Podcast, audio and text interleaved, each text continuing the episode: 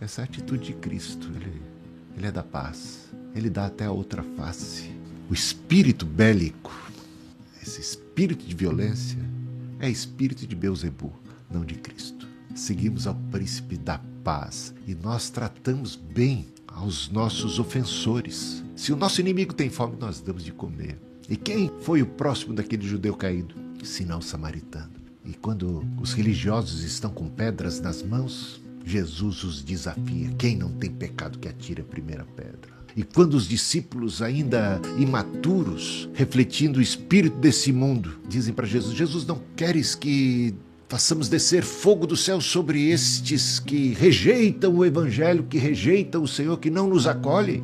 Jesus diz para eles: Vocês não sabem a que espírito pertencem. Isso é espírito de porco.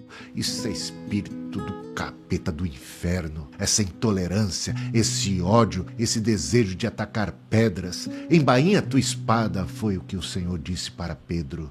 O nosso espírito é o Espírito Santo do Príncipe da Paz. Isso nos conclama a convivermos melhor, derrubarmos barreiras através do amor, como Jesus travou aquele diálogo com a mulher samaritana.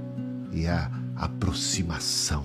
E de repente, a aproximação de muitos samaritanos trazidos à presença de Jesus pela mulher samaritana, a presença de um judeu, de um judeu que veio quebrar barreiras.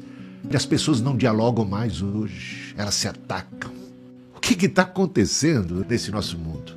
Quando a gente chama para diálogo, para conversa, para o respeito, para respeitar a Constituição, e de repente, quanta insanidade as pessoas com pedras nas mãos, as pessoas com armas nas mãos, com arma no coração, na alma, querendo a insurreição, querendo a guerra civil, querendo o derramamento de sangue, querendo impor os seus valores, goela abaixo de quem quer que seja que se oponha.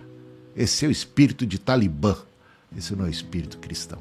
E que nós, com o Espírito Santo, saibamos conversar, saibamos amar, saibamos ouvir, saibamos respeitar a opinião diversa, acolher, conviver com os diferentes, com um olhar cheio de compaixão e de misericórdia que sempre caracterizou a pessoa bendita de nosso Senhor Jesus Cristo, que é o nosso espelho, que é o nosso protótipo. Nós nos inspiramos em Cristo. Este é o nosso Messias. Não é bélico. Ele nos chama para o diálogo, para o amor, para o respeito. Louvado seja o Senhor. Que bom a gente estar tá no time de Jesus.